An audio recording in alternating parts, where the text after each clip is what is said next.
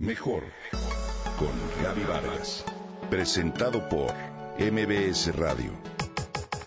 Comunicación, imagen, familia, mente, cuerpo, espíritu. Mejor con Gaby Vargas.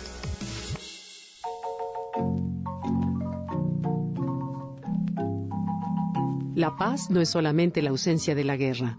Mientras haya pobreza, racismo, discriminación y exclusión, difícilmente podremos alcanzar un mundo de paz. Rigoberta Menchú. Nació dentro de una numerosa familia de la etnia indígena Mayaquiche. Su infancia y su juventud estuvieron marcados por el sufrimiento, tanto de la pobreza como por discriminación racial e inclusive la violenta represión con la que las clases dominantes guatemaltecas trataban de contener las aspiraciones de justicia social de los campesinos. Nació el 9 de enero de 1959 en el municipio de San Miguel de Uspatán, Quiché, en la tierra del maíz en Guatemala. Creció entre las montañas de Quiché y las fincas de la costa sur guatemalteca, donde se produce café, azúcar y algodón, productos de exportación.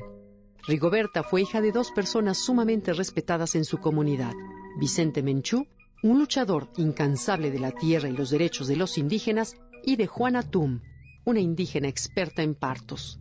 Por eso, Menchu Tum aprendió desde muy pequeña a respetar y amar la naturaleza y sus sitios sagrados, pero sobre todo la vida de las comunidades indígenas. Conoció las injusticias, la discriminación, el dolor y el racismo, y fue precisamente la miseria la que la obligó a buscar sustento en la capital del país a fin de buscar ayuda para sus papás y hermanos. Ahí aprendió a defenderse.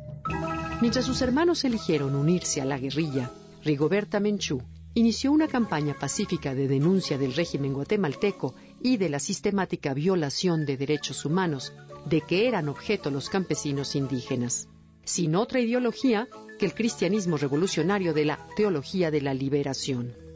Ella personificaba el sufrimiento de su pueblo con notable dignidad e inteligencia. Le agregó la dimensión de denunciar la situación de la mujer indígena en Hispanoamérica. En la lucha por la tierra perdió a su hermano Patrocinio, que fue secuestrado por el ejército el 9 de septiembre de 1979 y presuntamente asesinado.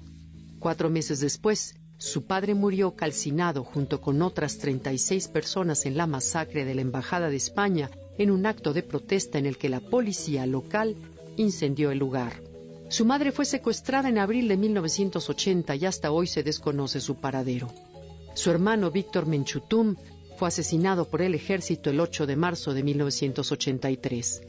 Rigoberta logró escapar de la horrenda política de terror implantada en su país y luchó, organizó y trabajó para defender a su gente y resistir al exterminio practicado por el Estado.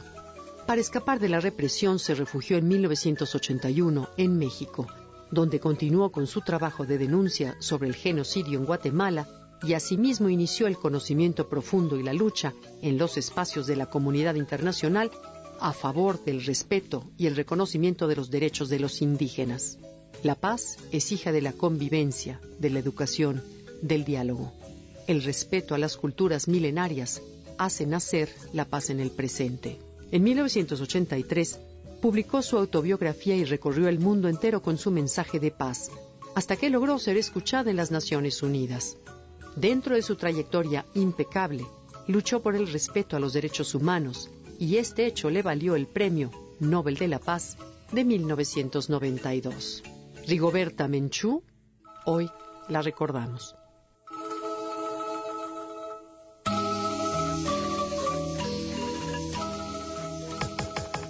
Comenta y comparte a través de Twitter.